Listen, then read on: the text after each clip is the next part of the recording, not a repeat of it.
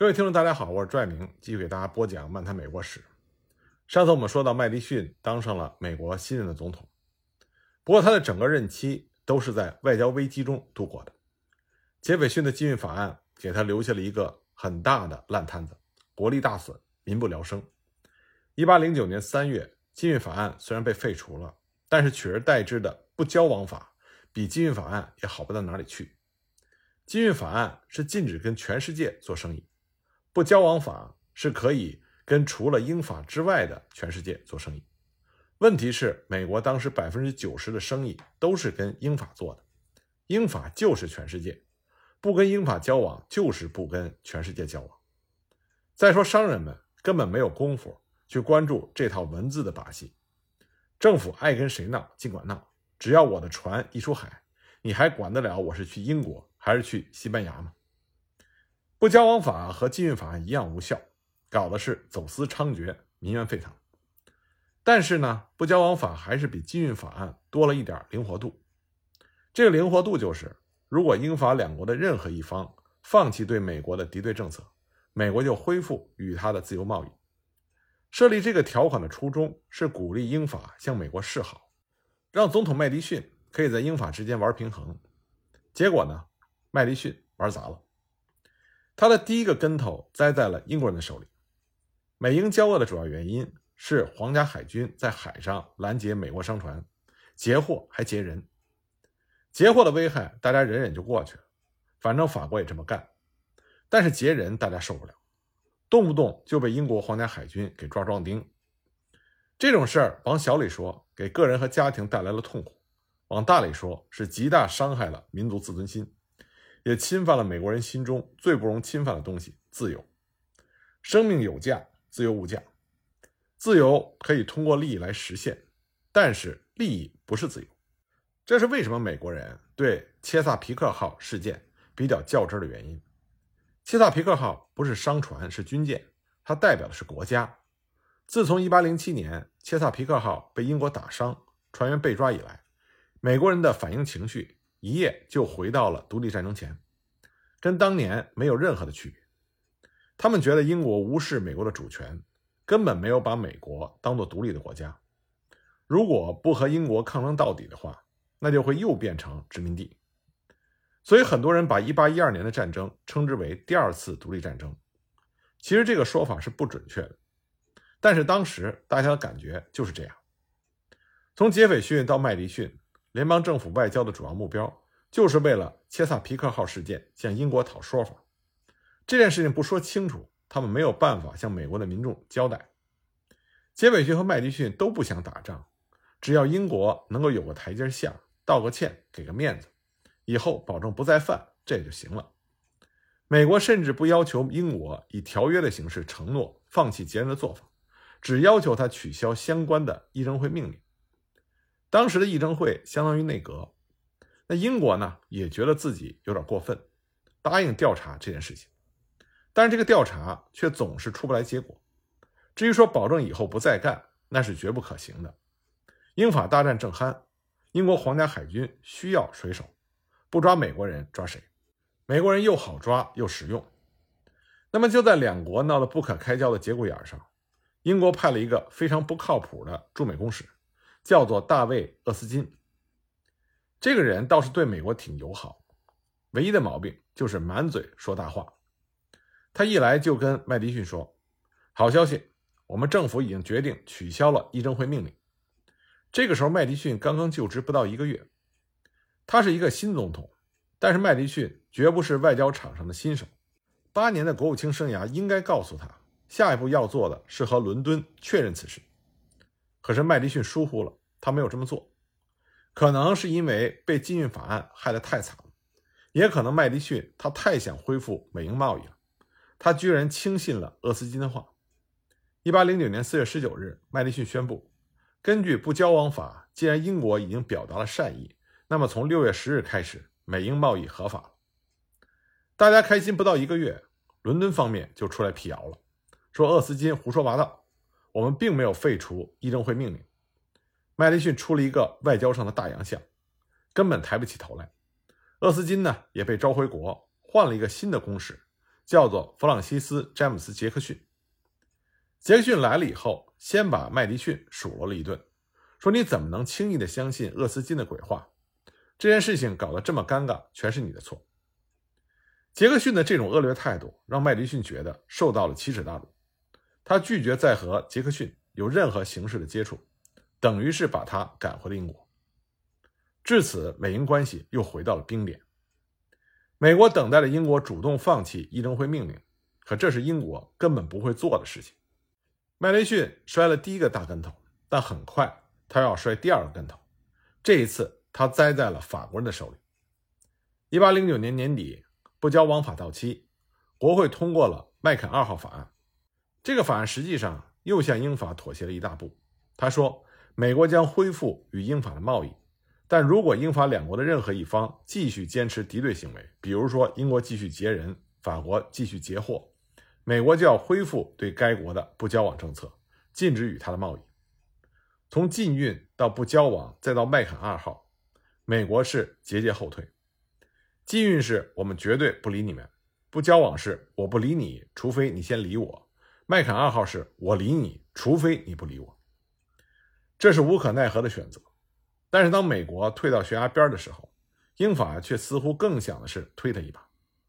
一八一零年八月二日，法国皇帝拿破仑表示：“我们欢迎麦肯二号，只要美国给英国点颜色看看，停止和他的贸易，我们就扫除与美国的障碍。”从此，美国货在欧洲大陆可以畅行无阻。其实，拿破仑这么做就是想让美国和英国彻底闹翻。那么，麦迪逊沉不住气的毛病又犯了，他立刻宣布断绝了与英国的贸易。等把英国得罪透了，他才发现拿破仑说话不算数。对此，拿破仑一脸无辜地说：“我们中央政府管不了各方诸侯，要不你跟他们挨个去谈。”麦迪逊根本斗不过枭雄拿破仑。他就这么被逼着、被骗着，带领着美国走向了与英国的战争。就在麦迪逊在外交上进退失据的时候，另外一件事情又把他拖向了深渊。合众国银行的公司宪章到期了。1791年，在汉密尔顿的推动下，国会通过了立法，创建了中央银行，也就是合众国银行，有效期是二十年。当初在建立中央银行的问题上，反对最激烈的就是麦迪逊。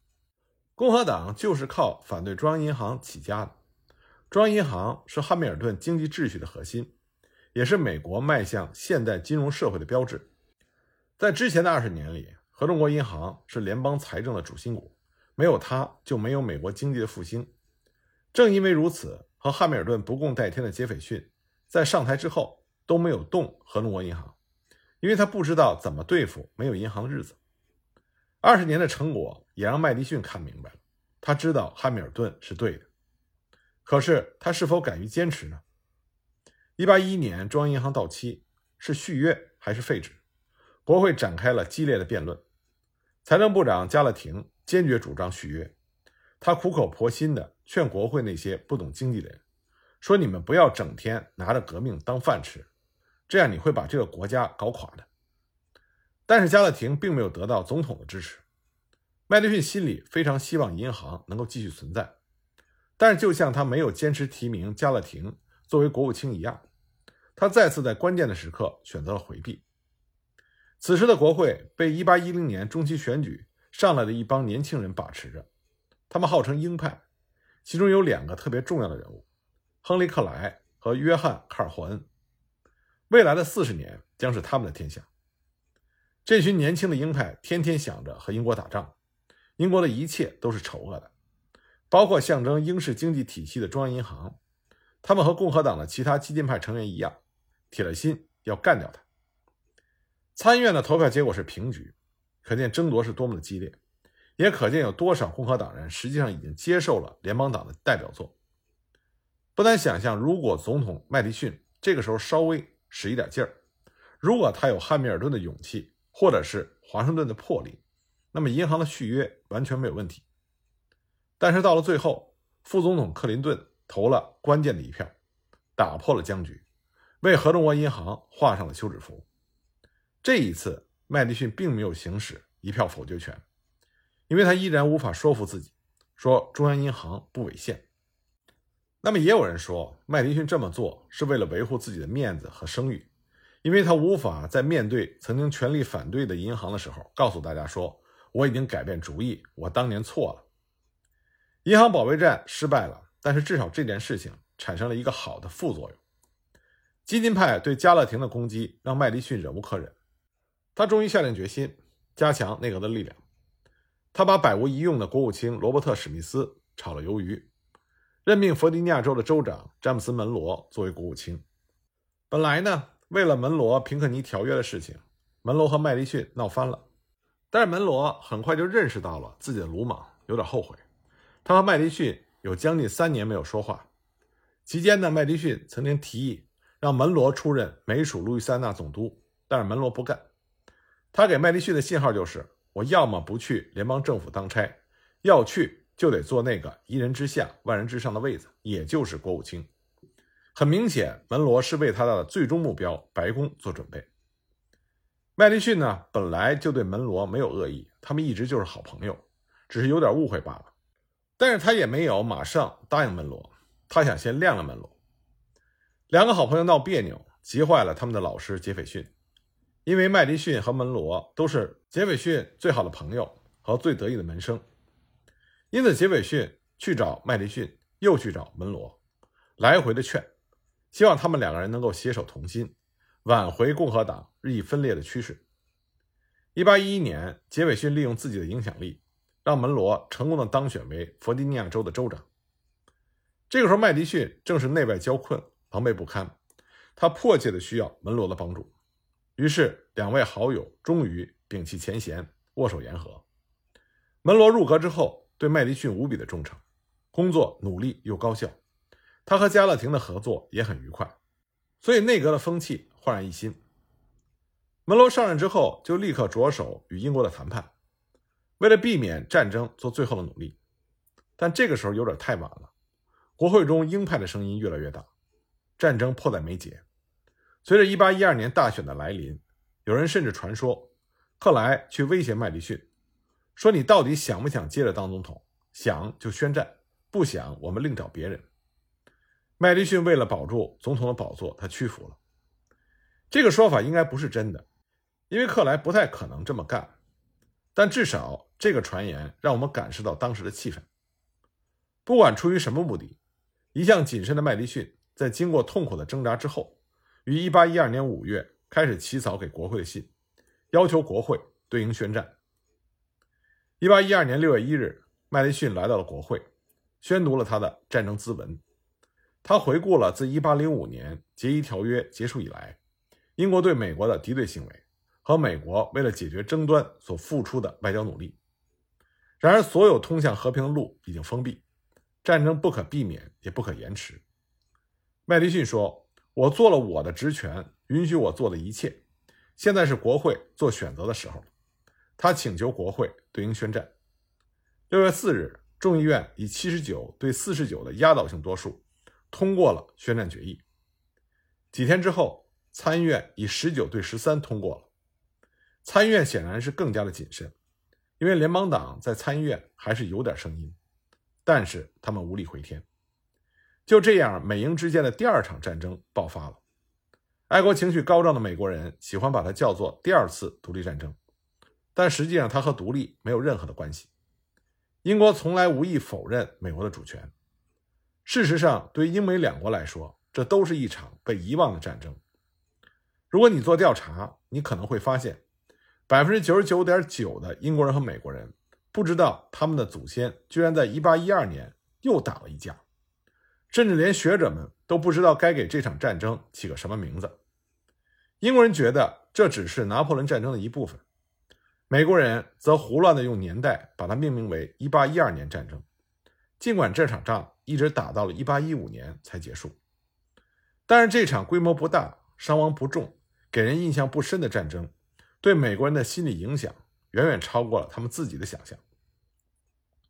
1812年，英国常备陆军25万人，海军是900多艘船，美国临时凑起来的正规军和民兵一共是一万人。海军是十六艘船，看到这样的军事力量对比，我们一定认为美国人是疯了，居然差到这种程度，还主动宣战。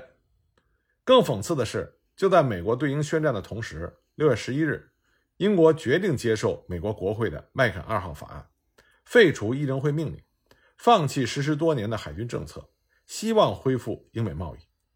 也就是说，这场战争的起因已经消失了。但是在没有电报、电话和互联网的年代，消息从伦敦传到华盛顿，至少需要一个月的时间。可美国已经宣战了，覆水难收，所以大家只能是莫名其妙的硬着头皮打下去。美国人和英国人宣战，他们难道不知道自己力量弱吗？他们知道。但是呢，英国虽然总体实力远超美国，但是他在北美的力量有限。而这个时候呢，拿破仑战争如火如荼，英俄所组织的第五次反法同盟眼看要撑不下去了。一八一二年六月，拿破仑率领着六十万大军入侵俄国，踏上了他的地狱之旅。但当时谁也不知道，如日中天的拿破仑，这是走向灭亡。英国和俄国当时吓死了，使上了吃奶的劲儿应付。在这种情况下，英国根本无暇西顾。英国在北美的陆军主要集中在加拿大，一共不到六千人，海军也只有十六艘船。美国正是看准了自己在局部地区的相对优势，这才趁机发难。问题是这场战争值得吗？看上去战争最直接的原因是英国欺人太甚。到一八一二年，皇家海军已经拦截了五百多艘美国的商船，抓了一万多名美国的水手，还封锁了几乎所有的欧洲港口。美欧之间的贸易受到了致命打击，这一切确实是让人无法忍受。美国人的激烈情绪也可以理解，但是事情没有这么简单。如果没有巨大的经济利益，美国人是不会拼命的。很多学者认为，即使没有海上的冲突，美国也会宣战，因为英国妨碍了美国最要命的利益，这就是大陆扩张。对于美国来说，大陆扩张意味着是向西、向北、向南推进。这是自华盛顿起就奉行的国策，北美是美国的，谁挡路就打谁。向西是夺取印第安人的领地，向北是占领英属加拿大，向南是吞并西班牙属的佛罗里达，侵略墨西哥。南边的西班牙和墨西哥倒霉是迟早的事情，西边和北边最大的拦路虎就是英国。所以，1812年战争既是美国反抗英国压迫的表现，也是美国自身野心膨胀的结果。长期以来，最让美国人头疼的西部问题就是印第安人问题。自从英国的殖民者来到北美，印第安人的厄运就开始了。我们之前已经讲到了数次和印第安人有关的战争。印第安人遭遇到了灭顶之灾，失去了北美东海岸的家园，被迫迁往西部。那么有人说，印第安人最大的厄运就是他们的运气太差，每一次战争都站错队。法印战争中，他们和法国一起打英国，结果英国赢了。独立战争中，他们和英国一起打美国，结果美国赢了。每次战争之后，印第安人都被当作战败国，被收拾一番。美国人把印第安人看作是英国的帮凶，仇恨自不必说，还有仇恨之外的歧视。华盛顿在独立战争时签发了作战命令中，但凡涉及英军的，一般用进攻、袭击之类的军事用语，多少表现出对对手的尊重，从不言杀。但涉及印第安人的时候，他会用摧毁、消灭这些恶狠狠的词，恨不得是斩草除根。将军们在执行命令的时候也是这么理解的。毕竟华盛顿曾经是英军的一员，而他作为英军一员的时候，进行作战的对象正是印第安人。联邦政府成立之后，生活在美国境内的印第安人并没有获得公民的身份，印第安人部落被看作是化外之国，不受美国法律的保护。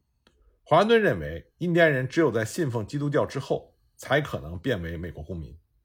在发表了那篇著名的告别演说之后，华盛顿还专门的给印第安人首领们写了一封信，奉劝他们放弃传统的生活方式，转而从事农耕，融进西方文明。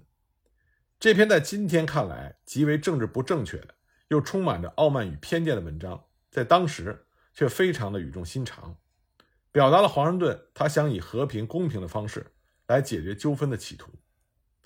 美国政府和印第安部落是签了一个又一个的条约，每次签约的时候都告诉印第安人这是最后一次了，你们只要再退让一点点，你们就安全了。